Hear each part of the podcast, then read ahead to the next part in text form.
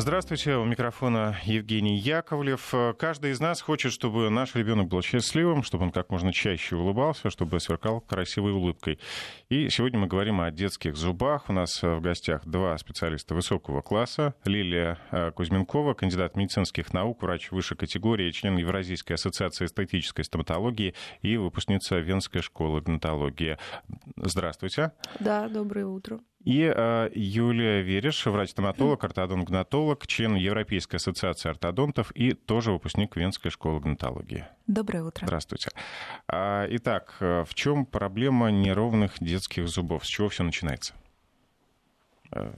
Ну, э, во-первых, э, с утра в 8 утра мы надеемся все таки что родители нас будут слушать, потому что э, самое важное это для родителей вообще, в принципе, это научить ребенка правильно чистить зубы, это первое. И второе, следить за прикусом ребенка. То есть два кита, на которых держится вся стоматология в принципе вообще. Ну, по а... поводу чистки, я думаю, вопросов нет. А вот что делать с прикусом, я думаю, даже немногие задумываются об этом. А, что делать с прикусом? Это значит, э, если это молочный прикус, то есть временные зубы, соответственно, а, к пяти годам мы об условно здоровом человеке говорим, да, об условно здоровом ребенке. К пяти э, годам нужно вести его к ортодонту для того, чтобы выяснять какие-то проблемы. Если мы говорим о ребенке э, до пяти лет, у которого по какой-то причине уже отсутствуют зубы, ну, удаленные зубы по какой-то причине, то же самое нужно вести к ортодонту для того, чтобы сохранить место. Но я думаю, что Юлия Петровна должна более подробно об этом рассказать. Юлия? А, да, существует, конечно, генетическая предрасположенность к неправильному прикусу, но также существует множество внешних факторов, которые на это влияют. Это вредные привычки, это различные заболевания сопутствующих органов. На все это мы обращаем внимание, и, конечно, это все может своевременно выявить специалист, ортодонт. Поэтому до пяти лет мы, конечно же, не предлагаем родителей приводить детей к ортодонту. Здесь он наблюдается у стоматолога-терапевта, и терапевт, соответственно, если видит какую-то проблему, направляет. А после пяти лет желательно всех детей показывать ортодонту, чтобы своевременно выявлять какие-то проблемы и заниматься ими. Вот, например, моей дочери сейчас 7 лет, и ну, есть проблема, э, когда зубы формируются, да, вот, и немножко разъезжается, скажем так. Но нам сказали, что пока не спешите ставить никакие брекеты, ничего. С какого возраста можно?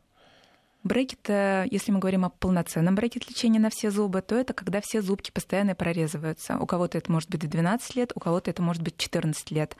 Но это не значит, что мы всех детей до этого времени отправляем выжидать чего-то. Да, да, в лист ожидания, конечно.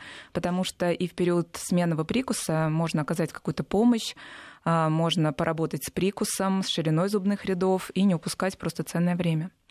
Как это происходит? Как устанавливаются брекеты? Как что, что происходит? А если мы говорим о временном, о меняющемся прикусе, то это может быть частичная брекет-система, но также часто мы используем различные механические и функциональные аппараты, то есть так называемые в народе пластинки, да, расширители, какие-то э, миофункциональные аппараты. Э, ребеночку устанавливаются, они даются рекомендации родителям, там, расширять, вин какой-то крутить, носить эти аппараты, и происходят определенные изменения. Что касается полноценной брекет-системы, мы ее ставим на все постоянные зубы, она фиксируется на зубке, да, это такие замочки, дуги, ну, наверное, все знают, что такое брекеты. А, и, конечно, многих это смущает, особенно в подростковом возрасте. Mm-hmm. Как э, с этим я понимаю, что ваша работа установить, выправить, чтобы все было красиво, но как-то вы детям объясняете, что это пройдет э, и для чего это делается? Ну, во-первых, здесь и родители должны тоже подключаться, объяснять детям. А, плюс, например, в Европе это даже модно носить брекеты. Там даже на плакатах, если вы увидите какие-то плакаты, рекламные плакаты, то там дети с брекетами. То есть это модно даже. А в России здесь э, то же самое. Кто-то, кто-то наоборот, да, пожалуйста, поставьте мне, а кто-то наоборот. Но ну, здесь, мне кажется, все из детства идет на самом деле, все очень много раз зависит еще от родителей. Да, действительно существуют какие-то брекеты с э, специальными вставками, ну, то есть декоративные такие, Конечно. красивые, чтобы ну, это есть не... красивые же. Но есть в этом смысл? Ну, скорее разноцветные резиночки, угу. которыми а, можно да, эти брекеты такое. фиксировать. На самом деле в России сейчас это очень популярно, и ко мне часто приходят дети, даже если я говорю, нужно еще чуть-чуть подождать, очень многие расстраиваются, плакать в кресле начинают, поставьте сейчас. Резиночки?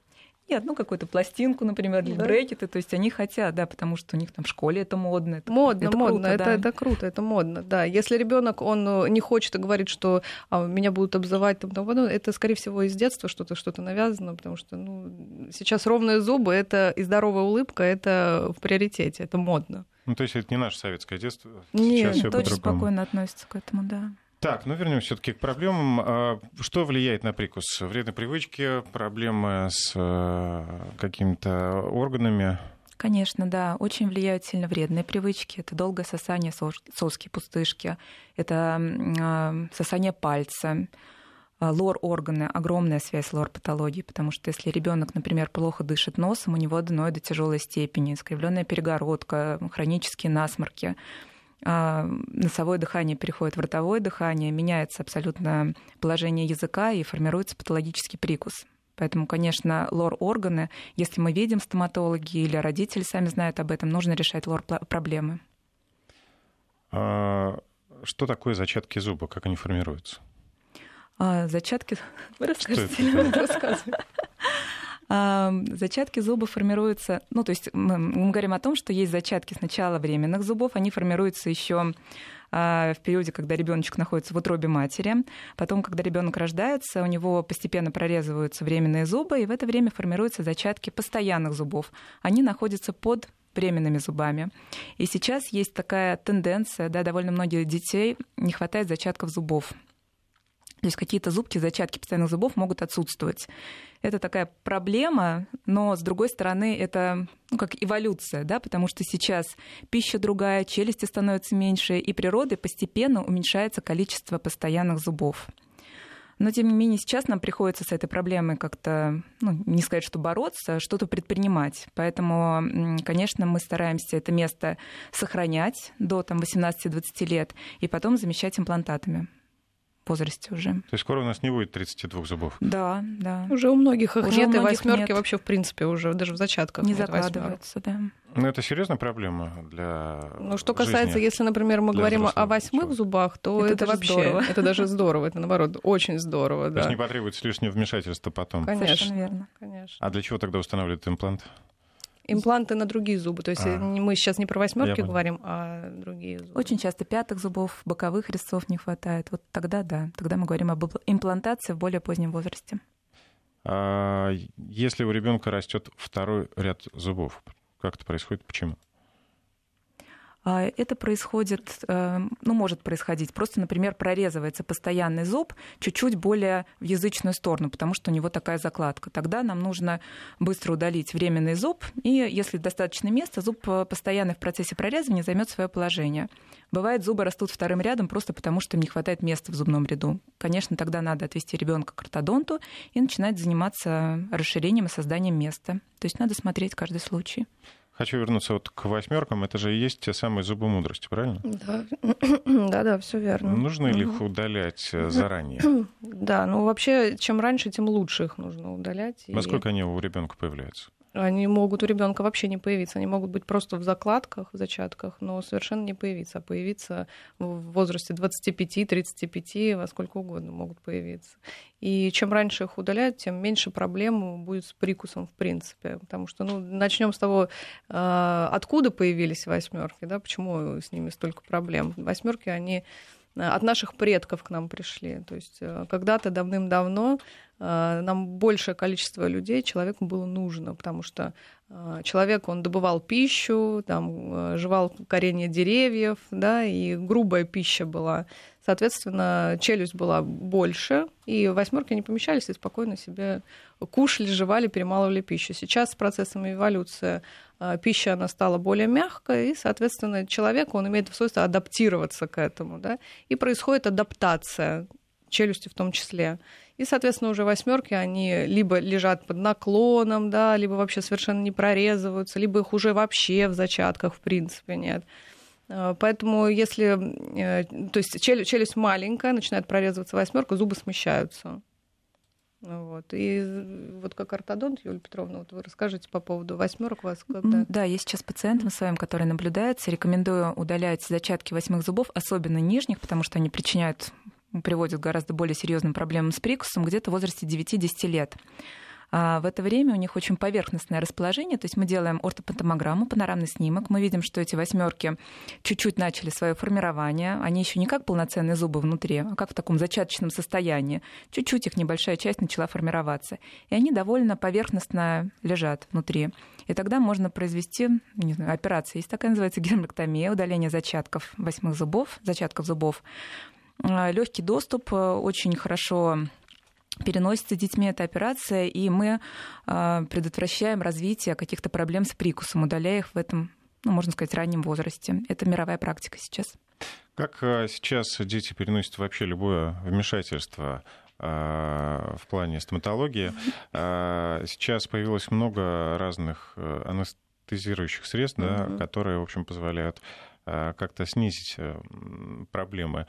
А что сейчас существует для того, чтобы ну, ребенок вообще не заметил, что с ним работает стоматолог? Ну, во-первых, можно произвести, ну, смотря какой возраст, да, то есть как, если ребенок он контактный и сидит в кресле спокойно, то можно не применять седацию, наркоз, сейчас очень популярно. Если ребенок не контактный, соответственно, здесь уже можно и под закисью азота полечить, когда ребенок вроде бы в сознании, он в таком. Делайте ну, то, со мной веселящим газом. Ну, да. делайте со мной все, что хотите, да. Но в то же время он открывает рот спокойно, то есть э, действует э, то, что доктор говорит, он может сделать. Там это. очень легкие дозы, то есть он не веселит этот газ газ, да, ну, настолько маленькая концентрация, что он просто успокаивает. Да, название такое. Если дать побольше концентрацию, да, можно, может быть можно повеселиться. Вот. Либо наркоз, когда ребенок э, спит, сонное состояние, когда он просыпается, и все у него уже вылечено, все готово. То есть это очень хорошо влияет на психику ребенка, что очень важно, потому что все же из детства, то есть как раньше детей держали в кресле и ну, хорошо это помню. Да, да, вот, вот, вот. И, кстати, это взрослые очень хорошо помнят, из-за, из-за, именно из-за этого у них проблемы с зубами, потому что они боятся идти к стоматологу. А сейчас все для того, чтобы лечить зубы и быть здоровыми. Как с прикусом, пожалуйста, вопросы решаемы точно так же, и если ребенок не контактный, то можно решить вопрос по-другому. Но еще, кстати, у нас, например, в клинике есть электронная анестезия. А что это? А, это, э, ну, во-первых, э, в три этапа производится анестезия. Сначала мажется ребенку либо взрослому, неважно. Сначала мажется, то есть э, обезболивается слизистая, потом в кол он уже становится не безболезненным делается вкол, и вот здесь уже подключается электронная анестезия, которая, во-первых, капельную подачу анестетика дает. То есть почему, почему больно анестезия? Потому что когда вводится рукой, то это неконтролируемое введение. И вот это вот э, давление, когда э, анестетика, да, происходит сжатие ткани. Естественно, человеку больно. А когда это контролируется э, электронной анестезией, да, электронным аппаратом, то есть это капельная система, там можно чуть побольше сделать капли, чуть поменьше сделать капли. И это распределяется равномерно и совершенно не больно человеку, и ребенку в том числе. Это тоже как метод очень хороший для, для детей в том числе. Прям открыли новую эпоху какой для меня. А, я думаю, что многие родители согласятся, что они боятся идти к стоматологу, к врачам а, не меньше, чем их дети потому что... Как раз из детства да, при... Нет, ну, я имею в виду, что при... Э, с некоторыми детьми приходится переживать такой стресс, когда ребенок плачет, э, кричит, да. отказывается чем-то заниматься. Вот я все-таки настаиваю, что это зависит от родителей, потому что у меня был случай, когда, я могу рассказать, да, когда, когда пришла мама со своим ребенком, ребенку уже, наверное, лет 10, ну, то есть уже большой ребенок, она, она стоит, только, пожалуйста, не бойся, пожалуйста, не бойся. Он стоит спокойный. Она ему начинает говорить, не бойся, тебе больно не будет, не бойся, зашла в кресло. Он уже сидит, он сидит спокойно, ребенок спокойный. Тебе больно не сделают. То есть она сама его, получается, уговаривая, настраивает да, на то, что может быть больно. Я говорю, мама, выйдите, пожалуйста, я, я справлюсь с ребенком, выйдите. Ребенок спокойно посидел, спокойно мы осмотр сделали, я не помню, там удаление мы или что делали. Вот, то есть ребенок был спокойно абсолютно. Он вышел, она опять к нему подбегает. Ну что, тебе было не больно? То есть это изначально уже, ну, то есть это изначально уже, когда еще, еще, еще дома она его настраивала, тебе будет не больно, да? Понимаете, ребенку, может быть, он вообще он спокойно шел и не думал о том, что ему будет больно или не больно родители, учитывайте рекомендации специалистов. Кстати, если у вас есть свой вопрос, можете прислать его на WhatsApp или Viber, плюс 7 903 170 63 63. И телефон прямого эфира, можно позвонить в студию и задать свой вопрос напрямую, 232 1559, код города 495. А, вернемся к вопросам лечения. Как выбрать подходящего специалиста? Это, это, кстати, самый сложный вопрос, на который даже я сама себе не могу дать ответа. Потому что, ну, понятно, что если мы будем о банальных вещах говорить, то там клиника должна быть лицензирована. Это все понятно. Это безусловно, что мы не идем в клинику, да, которая находится в подвале, и она не лицензирована. Это все понятно. Как выбрать хорошего специалиста? Это для человека, который, во-первых, не стоматолог, это очень сложная задача, очень сложная. Потому что, во-первых, э, если я вам сейчас скажу, что нужно смотреть на то, какой путь у доктора никогда вот вы даже, да, вы никогда не поймете. То есть вы видите очень много пройдено обучения. Откуда вы знаете, это правильное обучение, неправильное обучение? Сейчас обучают все. Просто все. Есть курс, на который даже элементарно ходить не надо. Лучше даже не ходить к доктору. То есть вы смотрите много курсов. О, наверное, хорошие. Но мы, вы же не можете оценить качество курсов, которые он прошел. Потом еще очень важным моментом оборудование. Что может обыватель знать об оборудовании? Ничего он не может знать об этом. Можно Если сказать... просто сказать, что это новейшее немецкое оборудование, мы, конечно, поверим. Конечно. Сказать можно что угодно. Сказать да. можно все что угодно. И плюс еще ко всему, то есть можно выставить, например, у меня есть то, то, то. Оно-то может и есть, но кто этим пользуется? Понимаете, есть э, клиники, которые закупили там тот же САФ, например, который стоит там денег, да, но не покупают расходники к нему. Ну, он у них стоит САФ и САФ, есть и есть никто им не пользуется этим САФом.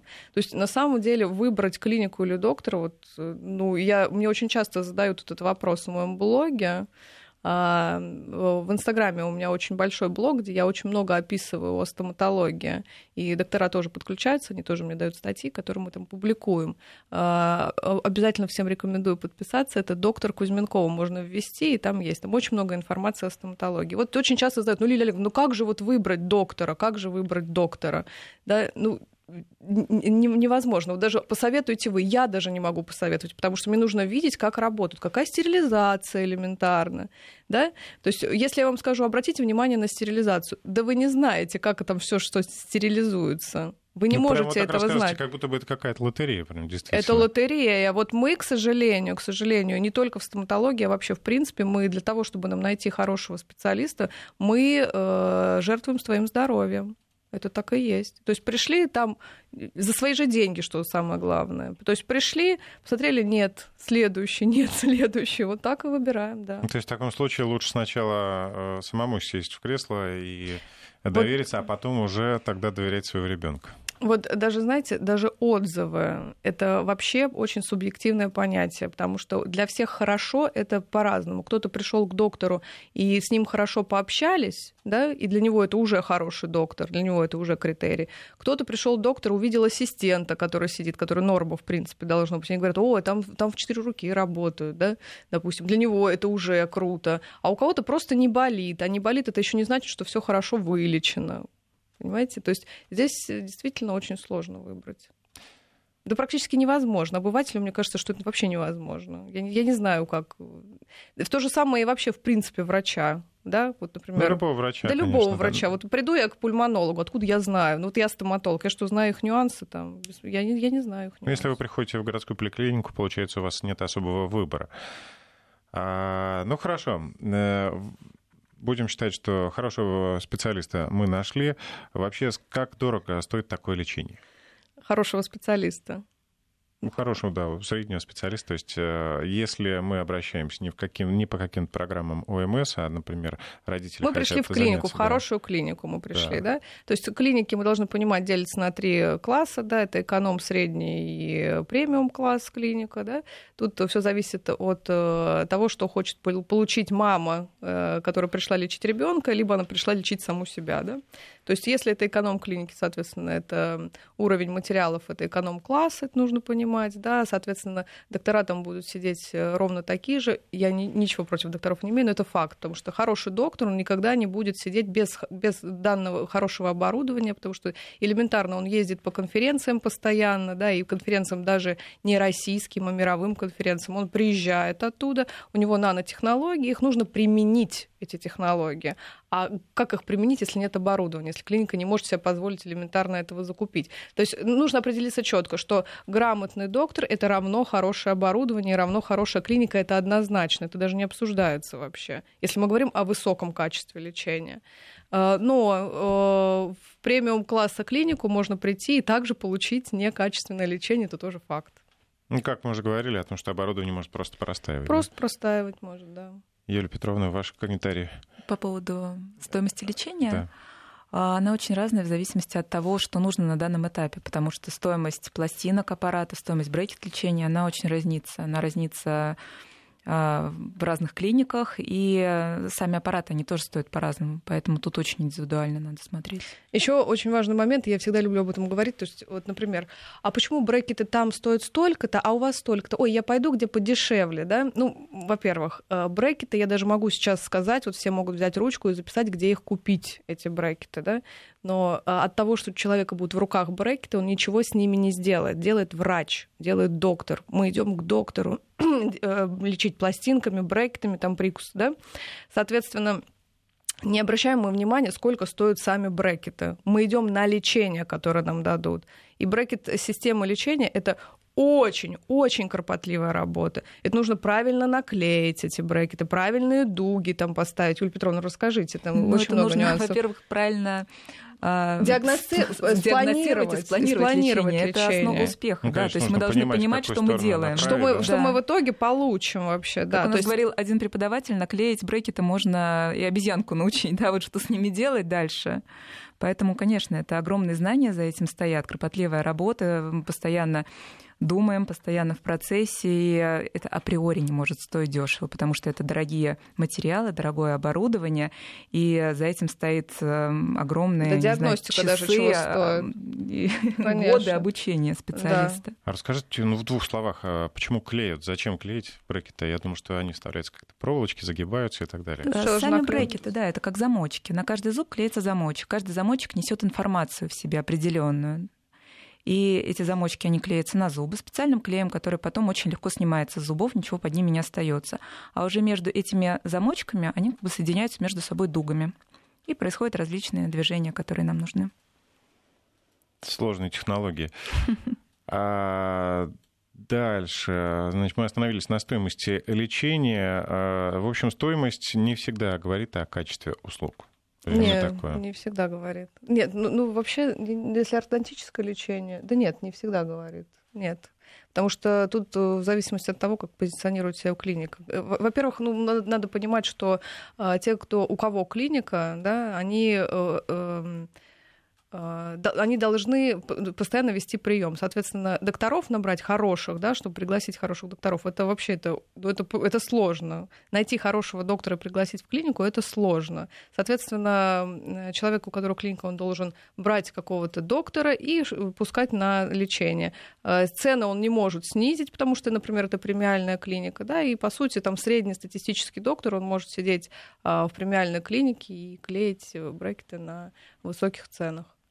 Из всего этого дело вывод, что экономить нужно заранее, сразу, прям с э, нуля лет практически приучать ребенка к зубной щетке, ну, как только появятся первые зубы, и следите внимательно за прикусом, чтобы потом да, не, Потом, кстати, еще, да, еще очень важный момент, когда стоит брекет-система или какое-то ортодонтическое лечение, должна очень грамотно гигиена соблюдаться. Вот вы говорите, что, ну, это вопрос не возникает. Возникают вопросы. Очень плохая гигиена у людей, которые э, лечатся на брекетах, потому что, в принципе-то, и без брекетов не очень хорошая гигиена у народа. А на брекетах она еще больше ухудшается. Давайте сделаем паузу, и после выпуска новостей мы расскажем об этом подробнее. Итак, программа «Витаминка» в студии Евгений Яковлев. И сегодня у нас э, в гостях э, Лилия Кузьменкова, кандидат медицинских наук, врач высшей категории, член Евразийской ассоциации эстетической стоматологии, и Юлия Вериш, врач-стоматолог, ортодонт-гнатолог, член Европейской ассоциации ортодонтов. Мы э, говорим сегодня о красивой улыбке, о детских э, зубах, о том, что нужно делать, э, чтобы проблем не было, и что делать, если какие-то трудности возникли. Mm-hmm. Значит, мы э, в предыдущей части закончили говорить о гигиене, гигиене. Mm-hmm. при э, установленных брекетах, ну, либо до того, как э, их поставили. Да. Как нужно следить за всей установленной, я не знаю, как это называется, аппаратура, оборудование? Можно сказать, аппаратура, да, брекет-система. Угу. Когда мы устанавливаем брекет-систему, мы обязательно даем лист рекомендаций, их очень много, но основные — это тщательно чистить зубы, желательно после каждой еды, то есть пациент должен с собой носить щетку. А помимо этого есть э, другие приспособления. Очень хорошо помогает ирригатор водный, который это такая водно-воздушная струя, которая хорошо остаточки пищи все убирает различные дополнительные щетки ортодонтические, ёршики. Ну, то есть очень много различных приспособлений, которые дают возможность при желании хорошо ухаживать за зубами во время ортодонтического лечения. Сейчас, кстати, ирригаторы модная вещь, э, очень много легко купить в интернете. Очень удобная, очень классная, всем а, рекомендую. Это не обязательно только с брекетами, да. это вообще в принципе всем в обязательном использовании должно использоваться гигиена полости рта, это как взрослым, так и детям. Тут никаких опасностей, все просто. Нет, никаких опасностей. Еще, Юлия Петровна, я хочу добавить то, что помимо того, что вы лист рекомендаций даете, еще раз в три месяца ребенок либо взрослый человек, который находится на ортодонтическом лечении, должен обязательно посещать э, стоматологическую клинику, гигиениста для того, чтобы проводили профессиональную гигиену полости рта, чтобы потом, когда не отклеили брекеты и вдруг не оказалось кариеса. Это, как, как правило, очень частое явление. То есть до брекетов мы должны санировать полость рта, это то есть вылечить весь кариес, удалить нуждающиеся зубы, да, ну, то есть привести полость рта в порядок. Получается, мы наклеиваем брекеты, а, когда в полости рта все хорошо, и после брекетов мы снова начинаем лечить кариес, потому что гигиена была ужасная. Ну, только что вы ответили на вопрос нашего слушателя, какая обязательная диагностика должна быть перед лечением брекетов. Не успел зачитать в эфире. Угу. А еще пару вопросов. Э, как долго носят брекеты? Есть ли смысл установки брекетов в возрасте после 30 лет? Ну, хорошо, программа детская, но давайте так. Это вопрос, да, от да. слушателя?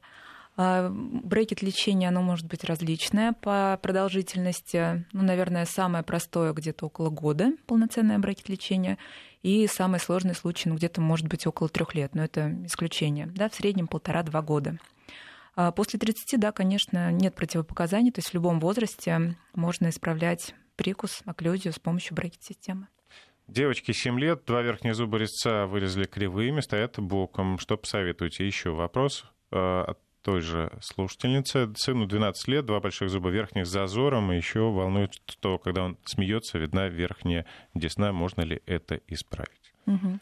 По поводу первого вопроса, скорее всего, здесь э, дефицит места, потому что зубки прорезаются боком, им не хватает места. Нужно обратиться к ортодонту, чтобы он определил причины этого дефицита места и, соответственно, помог это решить с помощью какого-то специального аппарата, расширителя, например. А второй вопрос наоборот, да, то есть промежуток между зубами, может быть э, чрезмерное количество места, может быть эм, низкое прикрепление уздечки верхней губы, которое мешает сомкнуться зубам, может быть слишком сильный передний наклон резцов. Ну, то есть тоже совершенно разные причины, которые ведут к такой ситуации, нужно разбираться.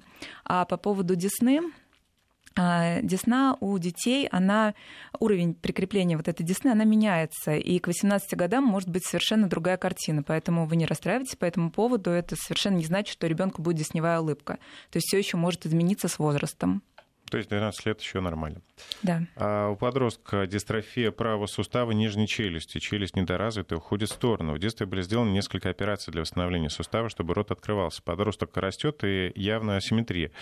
А к какому специалисту обратиться и э, кто может заняться этой проблемой? Ну, здесь, во-первых, э, нужно грамотную диагностику провести, очень грамотную диагностику. То есть это и э, КТ, и ТРГ, и кондилография, и потом я, я ну, к ортодонту однозначно и к челюстно-лицевому хирургу. Челюстно-лицевой хирург, однозначно челюстно-лицевая хирургия. Да, значит, там да. уже именно не знаю, вопрос вашей компетенции. В таком случае к какому специалисту направляться, если в регионе проживания такого э, профессионала нет? Ортодонта нет? Мне кажется, ортодонт сейчас везде. Ну, здесь вопрос ну, такого да. профессионала. А. То есть здесь вопрос о том, что действительно на периферии, если у нас в Москве можно из э, всего разнообразия стоматологов да, вы вычленить, э, так скажем, профессионалов, то на периферии это очень сложно сделать. Хотя они есть там. Хорошие врачи, грамотные врачи на периферии есть. Их нужно просто найти. И что делать? Ну, к сожалению, тут э, что делать? Либо Искать. лечиться так, либо лечиться так, да, как, как, как они могут, либо искать грамотных грамотного специалиста. Ну, все это лучше, чем ничего, конечно. А, вопрос. Есть ли такие противопоказания, при которых ортодонт никогда не поставит брекет? А, ну, для меня противопоказание — это невозможность а, а, с ребенком договориться. То есть есть дети в подростковом периоде, например, да, а, которые ну, не знаю, они не хотят мыть волосы, они не хотят ничего делать, чистить зубы. То есть с ними невозможно договориться. Я считаю, что лучше лечение отложить, чем навредить. Потому что если мы поставим брекеты, начнется плохая гигиена, они не будут носить эластическую тягу, которую рекомендуется все время. Мы просто навредим лучше не торопиться, а, дать этому подростку вырасти, когда он поймет, что ему это необходимо, и уже будет ухаживать за зубами, с ним можно сотрудничать. Ну и какие-то серьезные психологические расстройства, да, при которых тоже невозможно. Ну, то есть клиники э, целесообразно держать э, в штате еще и психолога, Ну, психолога всегда хорошо держать. Поговорит. Нет, но это изначально, если пациент приходит, да, у него психологические расстройства, конечно, это нужны специальные какие-то клиники и в каком-то ортодонтическом лечении, но это сложно. Это сложно, конечно. А вредит ли установка брекетов э, состоянию эмали? Ну вот мы про это как раз говорили, да, это миф. Не брекеты портят эмаль, портит эмаль плохая гигиена. То есть под брекетом эмаль остается идеальная. Брекет снимаем, там идеальная эмаль. А вот вокруг где собирается налет, остатки пищи, там как раз могут возникать проблемы. Белые пятна, кариес. То есть не брекеты портят, а портит плохая гигиена. Вопрос такой, э, как понять, что лечение удалось? По ровным голливудским зубам или что-то другое? Э, нет, нет, нет. Ровные признаком? зубы это еще совершенно не показатель того, что все грамотно сделано, грамотное лечение произошло. Главная функция. Первоначально ортодонт должен функцию сделать правильную, грамотную, а потом уже это как э, такой бонус. хороший, да, хороший бонус, это красивый зуб, потому что ну, мы должны понимать, что при правильная функция это в 99% это равно красивые зубы, то есть ровно стоящие, так скажем, в ряд, да. А правильная функция — это правильная работа мышц, правильная работа окклюзии, правильная работа височно-нижнечелюстного сустава. А, Еще несколько вопросов по поводу обязательной диагностики. Ну, в общем, мы, в принципе, все рассказали, что зубы нужно подготовить э, избавиться полностью от кариеса. Ну, да, можно и, подытожить, да. что первое это, естественно, санация, это, то есть э, вылечить, удалить все нуждающиеся зубы, и потом грамотное планирование. Грамотное планирование это полностью изучение зубочелюстной системы человека. То есть это, опять же, вот я повторюсь, КТ-диагностика, да, когда э, это 3D, 3D-изображение. А, плюс ко всему, очень важно, это в нашей клинике мы производим, это кондилография, где видно, как сустав двигается, вплоть до, там, до милли-миллиметража, да, там, какую сторону, что, какие проблемы мы имеем, где какая мышца связка тянет. Да? То есть э, ортодонт, он уже э, знает, что, допустим, вот здесь мышечная система работает патологически, там, где связочка там немножко, да, где-то тянет, Юлия я правильно все говорю? Вот, и, соответственно, ну, школу гнатологии там вместе заканчивали, да. Вот, и, соответственно, он уже знает, что нужно сделать, да, то есть слепки снимаются, отливаются модели, все гипсуется в артикулятор, лицевая дуга одевается. Ну, в общем, это целое, целое масштабное большое исследование, которое а, потом приводит к правильной функции. То есть лечение, грамотное лечение и Правиль... правильному планированию. Правильное планирование, а потом уже, естественно, лечение, и уже ортодонт, он понимает, к чему он должен прийти в итоге, чего не должно быть э, после завершения ортодонтического лечения. Ну и чтобы родители понимали, а в дальнейшем, если все не исправить, к чему могут привести проблемы с прикусом для здоровья, я имею в виду не для состояния зубов, а вообще для всего остального организма? Ну, начнем с того, что у нас полость рта не находится от э, организма отдельно, да, это очень важно понимать, потому что для людей в основной массе, потому что, э, ну, так скажем, осведомленность стоматологии очень низкая, для людей зубы, ну, это зубы, да, ну, что там зубы, а на самом деле все очень взаимосвязано. Юлия Петровна, расскажите, как вы с ортодонтической точки зрения? А, зубы могут истираться, они могут из-за неправильной нагрузки трескаться, мы можем терять зубы, снижается высота прикуса. Это все влияет на э, состояние осанки, на опорно-двигательный аппарат. Это может быть, приводить к потере зубов, к воспалительным процессам. Соответственно, у нас полость рта связана с гайморовыми пазухами, с лор-органами. Ну, то есть тут огромная цепочка. Можно, на самом деле, зубочелюстную систему связать с любым органом в итоге.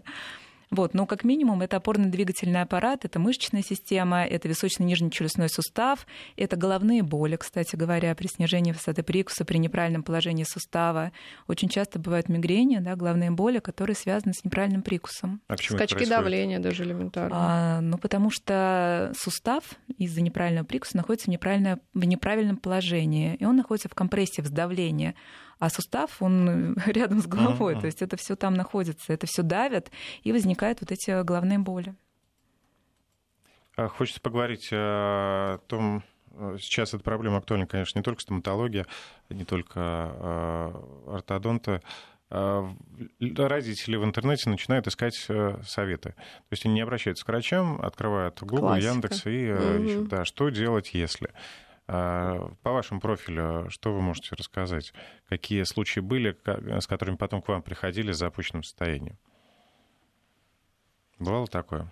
Ну, что родители... Ну, именно ортодонтические, слава богу, нет. Это больше, наверное, касается да. там, отбеливания зубов, да, такие, что можно сделать кустарными методами. Тут еще, тут еще такой момент, вот если про интернет, то кто-то написал, ой, зубы все равно возвращаются в исходное положение, вы ставьте, не ставьте брекеты, все равно у вас все будет э, якобы в процессе времени, да, точно так же, как и было. И вот начинается. А, а я читал, что не надо ставить брекеты, не надо читать интернет. Я всегда говорю, не надо его читать, потому что в интернете может написать э, дворник Вася любую статью, опубликовать читать ее, и все будут ее читать. Не надо ее читать. Интернет не надо читать, потому что даже, даже сайты, даже элементарно какие-то профили ведут не сами врачи совершенно, ведут менеджеры, да, которые там точно так же прочитали дворника Васю и взяли, опубликовали под э, лозунгом там, и именем какого-то доктора. Нужно приходить к доктору и решать проблему уже в стоматологии, но не в интернете. Нужно помнить о том, что врач э, за время обучения прочитал, ну, не знаю, сколько книг вы читаете, учебников в огромном количестве, плюс еще после Э, завершения вуза еще продолжается постоянная переподготовка, повышение квалификации. Ну и сколько прочитал тот человек, который ну, ответил больше, вам э, да. где-то угу. в комментариях на форуме или в Инстаграме? Мы больше даже проездили очень много, да, то есть мир, можно сказать, где, где мы только не учились, я всегда говорю, да, это, это естественно, даже в России не заканчивается совершенно. Это разные-разные э, страны и лидеры стоматологии, у которых стоит поучиться. Раз мы затронули книг. Э, э, отбеливание Э, давайте поговорим об этом, когда подростки сами пытаются в домашних условиях э, сделать... Зубы. Мне вот интересно, как они пытаются в домашних условиях отбелить? Чем? Зубной пастой или чем они пытаются? Или содой? Чем они пытаются Сейчас отбелить? же много в продаже вот этих средств э, различных, с жидкостями какими-то и так далее. Да. Но вы имеете в виду домашнее отбеливание? Да, да, да, домашнее Если домашнее отбеливание, здесь ничего против мы не имеем, только единственное под наблюдением доктора, пожалуйста. Который врач, да, сделал, Конечно. То есть это, это можно, можно домой дать да, э, подростку либо взрослому. Но, опять же, доктор должен четко дать э, конкретные указания, и четко нужно использовать то, что доктор дал, но не купить где-то на Алиэкспресс, потому что я знаю, что тоже такие случаи да, да, бывают. Да, речь об этом. Да, купили на Алиэкспресс и отбеливаем мы зубы. Еще полоски очень интересно. Э, очень одно время реклама была полосок, что вот отбеливаются зубы невероятно. Никогда вы полосками не отбелите никакие зубы вообще, потому что там нужно смотреть состав, там 5% перекиси водорода. Для того, чтобы отбелился зуб, это должно химическое вещество проникнуть через эмаль в дентин. В дентин. То есть у нас дентин дает цвет зуба. Не эмаль, а дентин. Это достаточно агрессивное вещество, которое через эмаль проникает э, в дентин и меняет цвет дентина. Э, поэтому никакие полоски здесь не помогут. Они могут немножко, знаете, там осветлиться за счет того, что налет убрали. Но налет мы убираем путем профессиональной гигиены полости рта. А мне вот еще интересно, в торговых центрах иногда капсулы стоят для отбеливания, да? Кто там Это проводит вообще... эти процедуры? И вообще на что смотрят, да? Есть какая-то, можно термический ожог, химический ожог пульпа получить, если есть какая-то открытая кариозная полость. Да, и потом можно и оголение корня получить, и все что угодно. То есть это какой-то уже косметологические услуги, да даже косметологические это серьезные вещи, я просто не понимаю, да. Как, ну это, это опять же это все рассчитано на заработывание каких-то средств, да, денежных средств. То есть никто не думает о здоровье, все думают о количестве денег полученных. То есть любая стоматологическая процедура это серьезно, не нужно ее делать где-то как-то в ну, домашних вообще, условиях. ребенку, подростку есть смысл это делать или ну подождать уже? Конечно, подождать. Эмаль формируется, там происходит процесс, ну, не нужно во-первых, рано во-первых, у детей у них нет э, светлых зубов. У них, как правило, если мы говорим, опять же, об условно здоровом человеке, да, то есть у них, у них э, красивые светлые зубы. Чем, чем, чем моложе человек, тем у него светлее зубы, давайте так. Чем он становится старше, тем зубы темнеют, дентин темнеет, потому что... А, вот. Если у человека флюороз, конечно, то здесь уже можно рассматривать отбеливание, можно рассматривать отбеливание. Но опять очень, очень все грамотно и грамотный подход должен быть. Ну, давайте сделаем удар по производителям. Что вы думаете об отбеливающих пастах зубных? Отбеливающие пасты они не отбеливают зубы, давайте откровенно, да. То есть э, за счет э, химических веществ либо абразивных веществ они лишь только снимают, могут снять налет. Все, все, больше ничего. То есть они не отбеливают зубы. Отбеливание зубов происходит э, путем отбеливания дентина, это нужно понимать, но не отбеливающими пастами. И отбеливающими пастами, кстати, очень важный момент, э, я рекомендую пользоваться тем, у кого нет клиновидных дефектов, нет оголения шейки зубов, то есть ну, практически здоровым людям, так скажем, да, со здоровой полостью рта, без кариеса то же самое. И вот э, условно здоровым людям э, один раз в неделю, там, да, можно в две недели, просто для счищения налета, так скажем, и все. А детям очень нравится ароматическая зубная паста с разными добавками. Это не вредно? Нет, не вредно. То есть к этому никаких противопоказаний нет? Нет. нет. Хорошо. Поможем э, родителям выбрать зубную щетку. Вот, например, просят э, для возраста 8 лет, но я предлагаю как бы, да, вообще угу. рассказать о том, как выбирать зубную щетку, и в том числе для ухода за брекетами.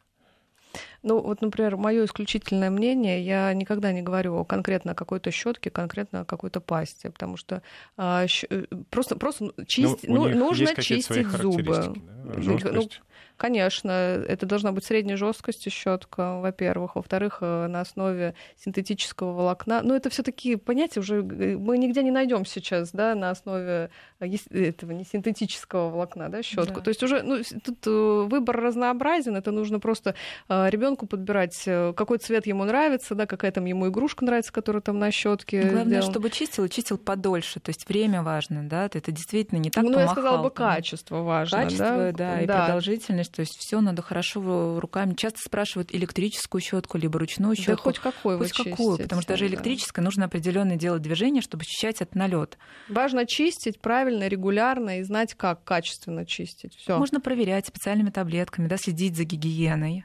Подробнее о таблетках. Ну, есть специальные таблеточки, которые окрашивают налет. Их можно включить в какой-то там обучающий период, да, когда, если мы видим, например, что ребенок плохо чистит зубы, мы рекомендуем их использовать.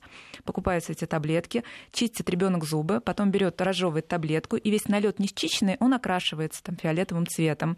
И ребенок по второму разу начинает снимать этот налет. Соответственно, родители, ребенок видит, где он не дочищает зубы. И с каждым разом он до тестирования этого пытается уже все лучше и лучше прочистить зубы.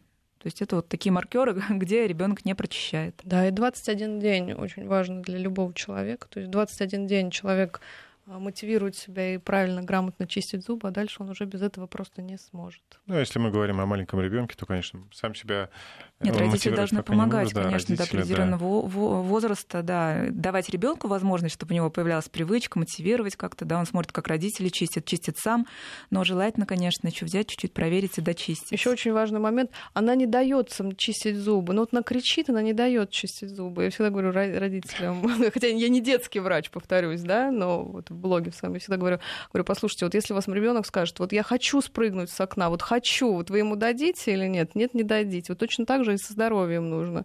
Э, Ребенка приучать сразу с малых, с малых, с малых лет. То есть мама переживает за твое здоровье, у тебя должны быть здоровые зубы, зубы чистить мы будем, независимо от всего, плачешь ты, не плачешь ты, зубы мы будем чистить. И, как правило, ребенок потом он уже понимает, что зубы по-любому надо чистить. Ну, это даже вообще, это даже не обсуждается. И все, он спокойно будет чистить зубы. Это мотивация на успех стоматологической вообще, в принципе, жизни даже дальнейшего человека. То есть во взрослом периоде, вот важно научить в детском периоде правильно чистить зубы, во взрослом периоде а, уже человек без этого не может, соответственно, у него проблем никаких не будет с зубами. Исключая прикуса, да? То есть гигиена плюс прикус. Помните, родители, об этом, что все зависит от вас, и прекрасная улыбка, и, в общем, счастливый ребенок, ну и экономия ваших же средств, чтобы не пришлось исправлять э, ошибки допущенные во время воспитания.